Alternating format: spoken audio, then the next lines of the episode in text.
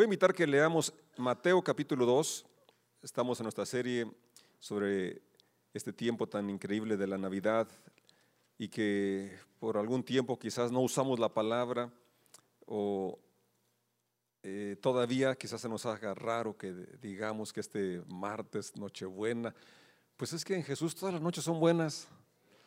Pero hay una especial donde recordamos precisamente que llegó a esta tierra, que vino a este mundo que, no es en diciembre, que no es el 24, pues eso no, no, no hace ninguna diferencia. Es, la realidad es que sí vino, vino a, este mundo y vino a buscarte a ti.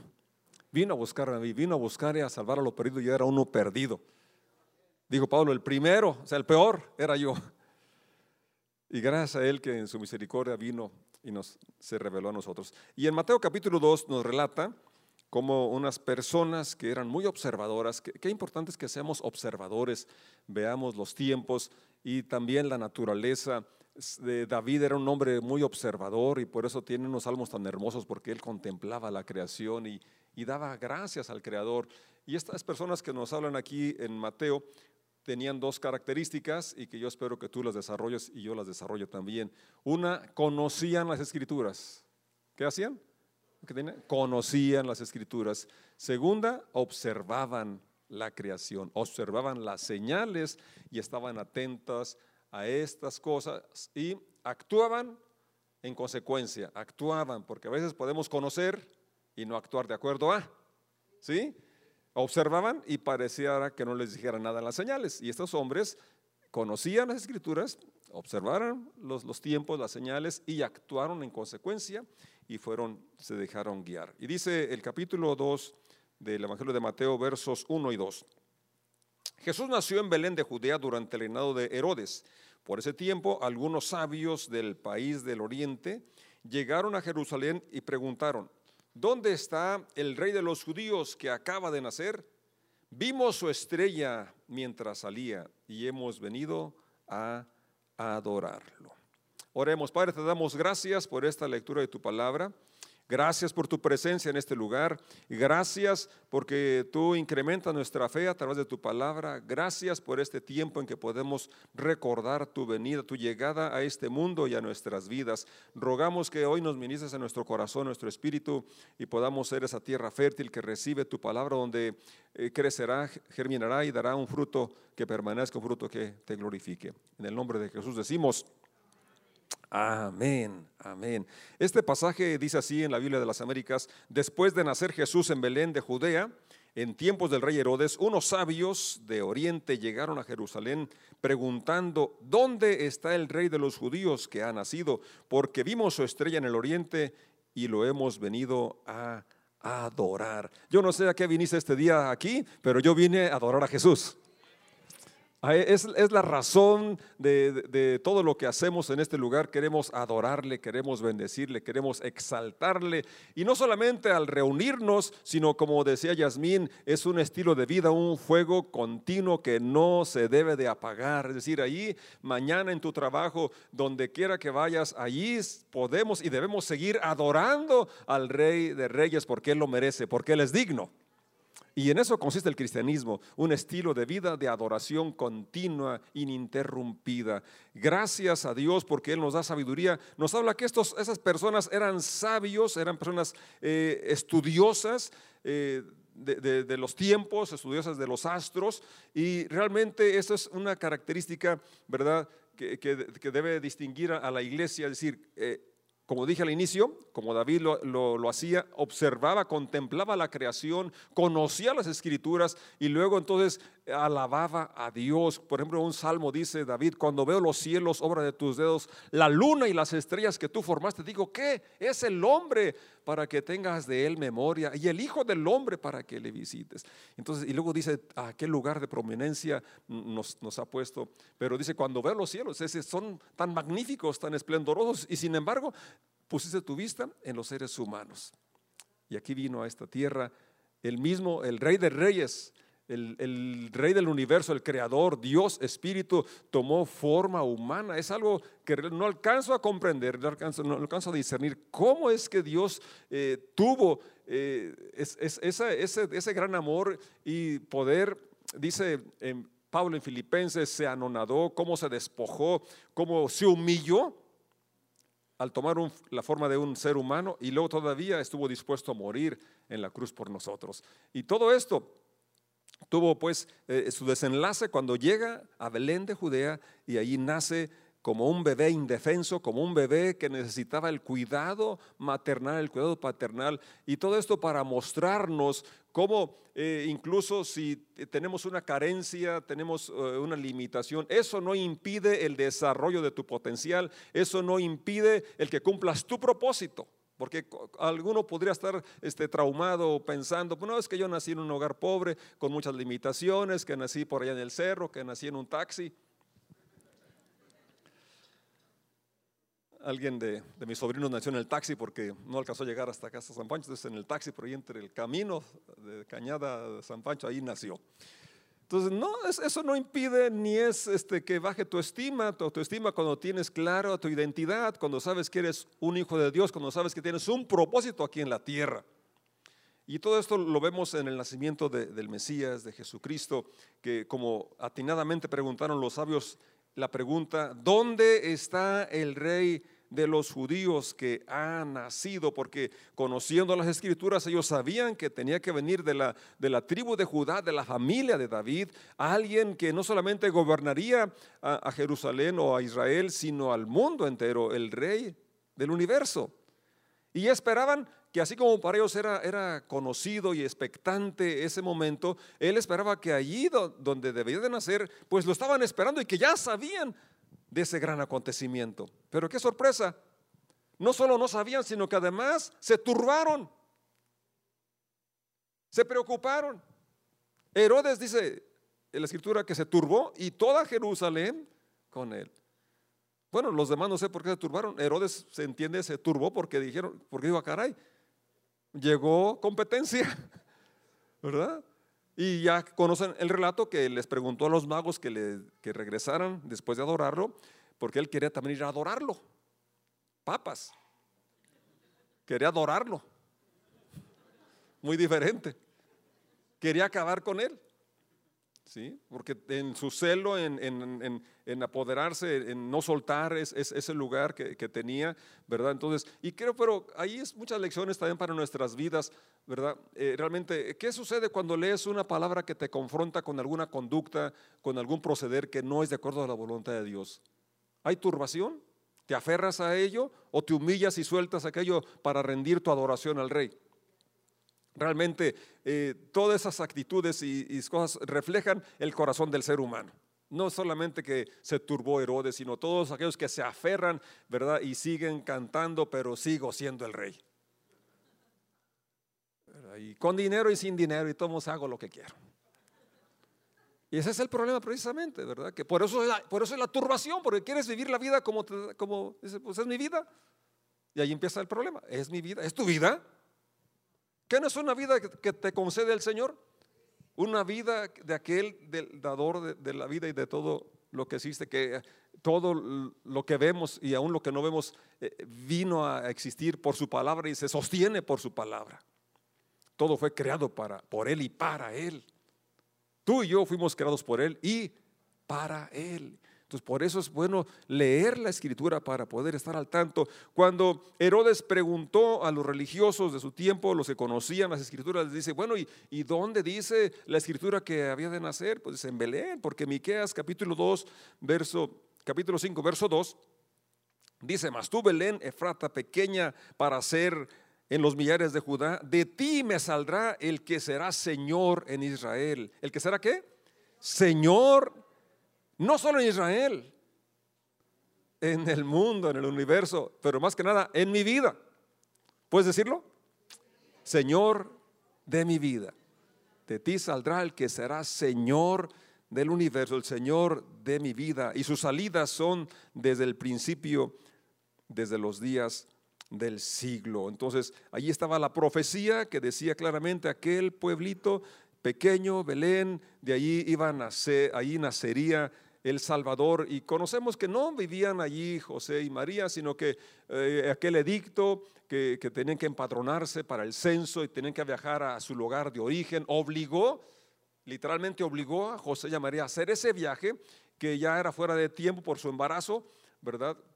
Ya estaba a punto de, nacer, pero no podían eh, esperarse, sino que tuvieron que hacer ese viaje. Y en, esa orden, ¿verdad? pareciera injusta, imprudente y todo lo que sea. Realmente va, fíjate cómo los que amamos a Dios, todo nos ayuda para bien. Incluso órdenes de reyes impíos, como en este caso, ¿verdad? En ese censo que se les obliga a todos a, regresar a su pueblo de origen, obliga a José y a María a ir a Belén precisamente para que se cumpliera puntualmente la profecía. Así es. Y como llegando ahí, llegó el tiempo de que diera luz y piden posada en una casa, piden posada en otra casa y nadie los reconoce, nadie sabe quién va a nacer. Nadie les da un lugar ni un rinconcito. Solamente allá en aquel establo había lugar y en el lugar de los animales, por eso nacen un pesebre. Qué cosas, ¿no? Y a veces decimos, pero yo sí le hubiera dado un lugar en mi casa. Quién sabe, porque a veces llegan extraños pidiendo posada y no los queremos dar, y menos en esos días, con tanta inseguridad y delincuencia, ¿verdad? A veces no queremos pasarles ni, ni un taco ni nada. Entonces, pues a veces actuamos igual que aquella gente, cerramos cerramos nuestros hogares a gente necesitada. Dios nos ayude porque dijo el Señor que si damos un vaso de agua a alguien en su nombre, entonces eh, lo estamos haciendo para Él. Dios nos ayude y nos dé un corazón abierto y poder dar de lo mucho que Dios nos ha dado. Siguiendo en el relato, es muy interesante lo que aquí nos, nos cuenta acerca de la, la conducta de estas personas, estos sabios, que van y precisamente siguen la, estrella eh, que los va guiando hasta el lugar donde encontraron precisamente al niño. Y vamos a leer más adelante, donde nos relata, dice el verso 10, cuando vieron la estrella se llenaron de alegría. Y dice el verso 11, entrando en la casa, ya no estaban en el establo, ya no estaban en el pesebre cuando hace el nacimiento, pues ya no ponga el pesebre, porque realmente no estaba ya en el pesebre, no estaba, es decir, los, sabios llegaron a la casa donde estaban hospedados eh, por cuestión de que habían hecho ese viaje y por recién nacido el bebé. Entonces, ¿qué hicieron cuando lo vieron? Vieron al niño con su madre, María, y se inclinaron y lo adoraron. ¿Qué hicieron? Lo adoraron, algo exclusivo para Dios. Ellos tenían conocimiento que al único que se puede inclinar, al único que se puede y debe adorar es a Dios. Reconocieron a Emanuel allí en el bebé, Dios eterno, príncipe de paz. Ahí estaba Emanuel, Dios con nosotros y por eso ellos le adoraron, pero hicieron algo más. Siga leyendo conmigo. Luego, ¿qué hicieron? Abrieron sus cofres no era una carterita, no era una cajita, era un cofre, un cajón grande que lo llevaban en camellos. ¿Sí? ¿Y que tenía? Tesoros y le dieron regalos, tres cosas concretamente. Y habla que son oro, incienso y mirra. De allí pues la tradición que era Gaspar, Melchor iba a saltar. ¿Por qué se rieron? Ah, es Baltasar. Bueno, no dice los nombres y realmente, pero las tres, las tres este, productos o tres objetos que, que, ofrecen sí nos dan una gran eh, enseñanza, ¿verdad? De cómo ellos podían también ofrecer el oro. Eh, que era la ofrenda para los reyes, un regalo eh, realmente significativo, porque según el, rey era el regalo. Usted vea nada más cuando la reina de Saba fue a visitar a Salomón que era una caravana con, cargada con varios camellos de los regalos que llevaron a Salomón. Entonces era una caravana similar la que va a, visitar al rey que acaba de nacer, el rey de los judíos. No eran tres, porque no podían viajar eh, solamente tres, por cuestión de los asaltantes, que, que eso no es nuevo, eh, de la inseguridad, eso no es nuevo para poder viajar en aquellas épocas eran en caravanas grandes, ¿verdad? Para poder protegerse. Y bueno, era un cargamento realmente significativo porque era una ofrenda para el rey de reyes. Ellos sabían a quién iban a llevar la ofrenda. Yo espero que tú también sepas cuando estás separando tu ofrenda, tus diezmos, para quién lo estás haciendo y no seas tacaño, sino que seamos como estos hombres que hicieron un viaje largo para ir a ofrendarle al rey sus ofrendas. Ese oro le sirvió, ¿verdad? En el tiempo que estuvieron ahí en Belén y para vivir también algún tiempo después. Entonces, Dios siempre tiene cuidado ¿verdad? De proveer lo que necesitamos. Pero además ofrecieron el incienso, es también exclusivo de la, de la adoración. Ellos estaban adorando al niño como Dios porque están viendo que ya miramos que se postraron, se inclinaron, lo adoraron y el incienso es algo exclusivo para Dios. Es ese aroma grato. Es ahora tu oración. ¿Cuánto incienso ofreces cada día? Hubo silencio en la sala. Será interesante, ¿no? Que seamos, que sigamos el ejemplo de estos sabios y ofrezcamos a Dios ese incienso continuo, no solamente en Navidad, no solamente en una fecha exclusiva, sino diario. Necesitamos venir y ofrecer esa oración, ese olor agradable delante de Él. A Él le gusta, a Él se complace con la oración de su pueblo, de sus hijos. A Él le gusta escuchar tu alabanza, tu adoración. ¿Y qué más ofrecieron? Mirra. Esto habla de la preparación para el sufrimiento. Juan Bautista lo presentó como el Cordero de Dios que quita el pecado del mundo, ¿verdad? Ahí estamos recordando y celebrando el nacimiento, pero Él nació para venir aquí a vivir, enseñarnos a vivir, enseñarnos cómo vivir y también a morir en nuestro lugar. Y ahí estaba ya anticipándose su ministerio, ¿verdad? Como rey, como sacerdote y también como Cordero que era ofrecido en expiación por nuestros pecados. Entonces Dios nos permita tener esa sensibilidad de estos sabios que no los detuvo el, clima, quién sabe, eh, se cree que no era en invierno porque eh, estaban los pastores cuidando sus, sus rebaños en el campo y no, no era común que los pastores estuvieran en el campo en el tiempo de invierno por la lo extremo de las temperaturas tan bajas en aquellas regiones, pero no, importa, lo cierto es que estos hombres, si eran calor, pues era un calor insoportable, seguramente en el desierto y los, kilómetros que atravesaron, que, cruzaron, eh, no era nada sencillo, pero había una motivación.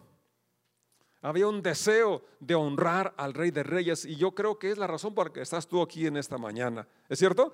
Que no te detuvo el frío, que no te detuvo cualquier otra eh, actividad, sino que tú pudiste separar ese tiempo para como familia, como iglesia, honrar al Rey de Reyes, Señor de Señores y ofrecer nuestro talento, nuestro tesoro, nuestro tiempo, porque Él es digno de eso y más.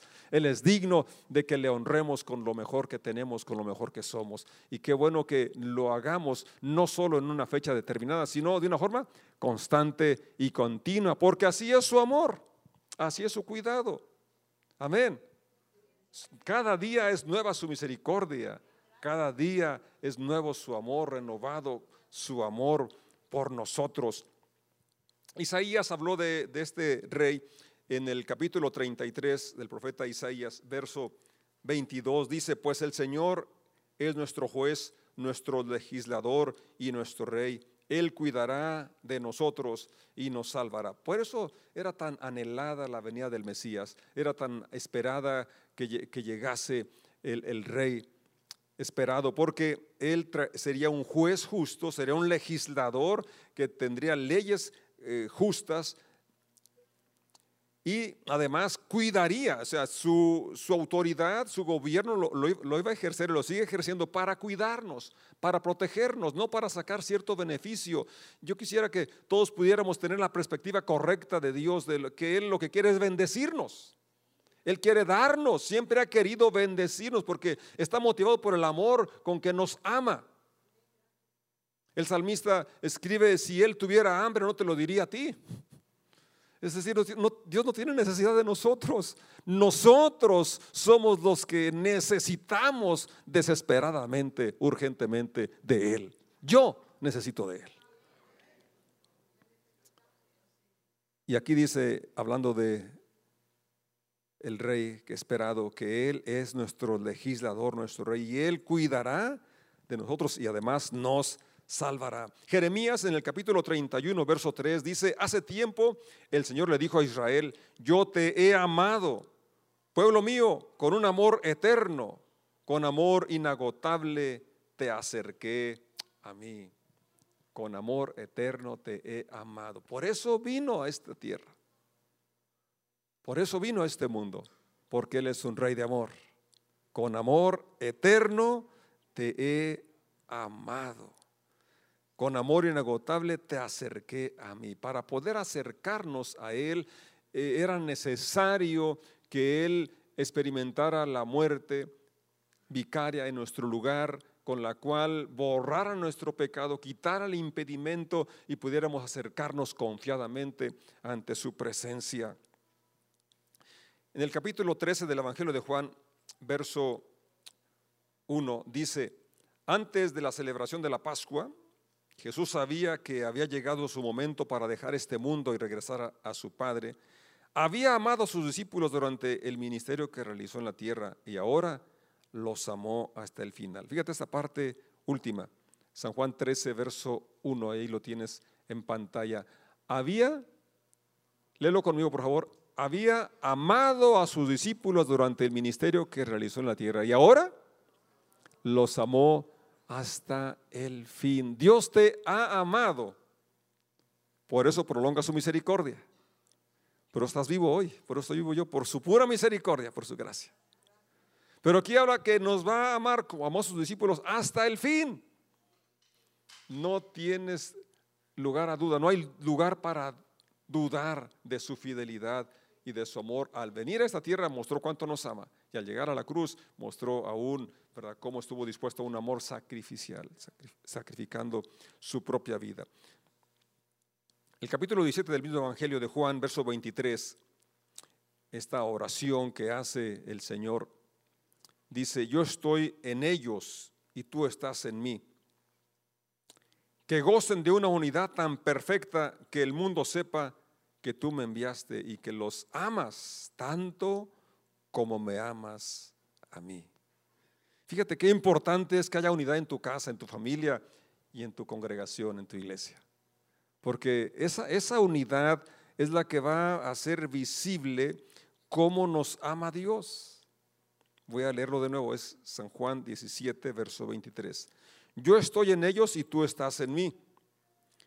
Que gocen de una unidad tan perfecta que el mundo sepa, fíjate, la, forma más efectiva de evangelizar es que vivas en armonía en tu iglesia, en tu congregación, con tus hermanos, en tu familia.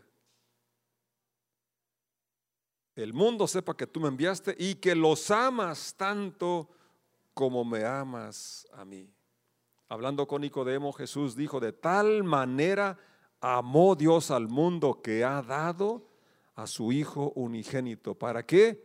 Para que todo aquel que en Él cree no se pierda, mas tenga vida eterna. De tal manera, una manera realmente que mi mente finita no alcanza a captar, a comprender cabalmente.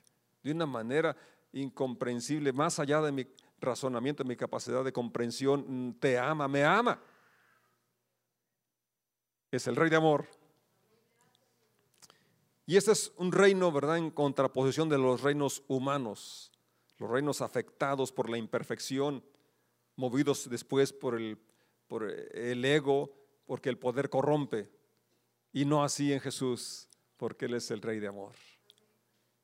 Y que espera que tú y yo respondamos a ese amor, podamos amarnos unos a otros y extender así su reino en esta tierra. Incluso el rey David que de alguna forma representa, ejemplifica, tipifica el reino de justo de Jesucristo, eh, se ve manchado por la, por la parcialidad, por la injusticia en algunos eventos de, de su vida, no actuó con justicia, pero Dios es un Dios justo. Así es. El, un salmo dice que el cetro de justicia se iba a caracterizar su reino por su cetro de justicia. Sus acciones son justas. Un rey generoso, que como ya lo he dicho, él quiere darnos, quiere bendecirnos. Incluso cuando nos pone límites, de hecho las leyes que Él ha establecido son manifestaciones de su cuidado, de su amor, de su preocupación por nosotros. Porque esos límites nos dan seguridad. Cuando Él dice no a una cosa, nos dice sí a otras cosas. Entonces no, no es que quiera oprimirnos, limitarnos, Él quiere protegernos, quiere bendecirnos. Y eso es importante cuando, lo, cuando conocemos su corazón, cuando vemos su, una característica, una, una esencia de Él, que Dios es amor, el rey de amor. que nos lleva a la unidad y que nos lleva a la obediencia, porque Él dijo, si me aman, guarden mis mandamientos. Y qué precioso, qué bonito cuando le obedecemos porque le amamos y no por temor a la consecuencia de la desobediencia, no por temor al castigo. Es muy diferente, muy diferente cuando lo que te motiva a, caminar en sus caminos en obediencia es porque le amamos, es porque le honramos, es porque le respetamos y no por el temor a las consecuencias. Por eso es el rey de amor. Esa es una característica de, su reinado y su reinado nos da paz, nos da eh, aquello que no podemos encontrar en ninguna otra fuente. Dios nos permita ser como aquellos sabios que viajaron, que, que llegaron, no descansaron hasta encontrar al rey recién nacido. Y ojalá que no solamente recordemos el nacimiento de hace dos mil años, sino que haya nacido en tu corazón. Y si no, que hoy tú le des entrada, le des posada, porque Él sigue tocando. Y si yo estoy a la puerta y llamo, y si alguno oye mi voz y abre la puerta, yo entraré a Él y cenaré con Él y Él conmigo. Él quiere entrar en nuestro corazón. Y si hace tiempo que lo dejas entrar, ¿por qué no hoy vuelves a hacer otra Navidad en tu vida? Hacer otro día donde el Rey de Amor hace posada en tu corazón y renuevas tus votos, renuevas tu devoción y eres como aquellos sabios que viajaron para ofrecer lo mejor de lo mejor. Ofrecer sus tesoros, abrir sus cofres y ofrecer sus tesoros. Los talentos que tienes, las capacidades que tienes, tu vida, tu tiempo y de tus recursos también ponlos a su disposición. ¿Se profetizó? ¿Puede leerlo de nuevo? Miqueas, si lo ponen en pantalla, capítulo 5, verso 2. Hablando de que allí nacería el que sería Señor. Y quisiera que cerráramos con este texto, con ese pensamiento. No tenemos que buscar más, porque no es solamente rey de los judíos, es rey del universo, es mi rey. Y ha nacido en nuestro corazón. Y queremos ofrecer nuestro ser todo lo que somos. Pero tú, oh Belén Efrata, eres solo una pequeña aldea entre todo el pueblo de Judá. No obstante, de ti saldrá un gobernante para Israel cuyos orígenes vienen desde la eternidad. Otra versión dice un guiador. Aquí habla de un gobernante. La reina Valera dice un rey. Y todas son correctas porque el rey gobierna. ¿Es cierto? El rey dice cómo se hacen las cosas. Y nuestra parte es decir, sí Señor, sí Señor. ¿Cuántos quieren renovar hoy sus votos con el Rey de Reyes? Y ser como aquellos sabios, ofrendar nuestra vida ante Él. ¿Por qué no te pones de pie si quieres hacerlo? Y allí, donde estás, abre tu corazón, como aquellos sabios abrieron sus cofres y dile, Señor soberano, tú eres digno de que yo sea un de que yo sea, un adorador, de que tú recibas mi honra, que recibas mi alabanza. Y levanto mis manos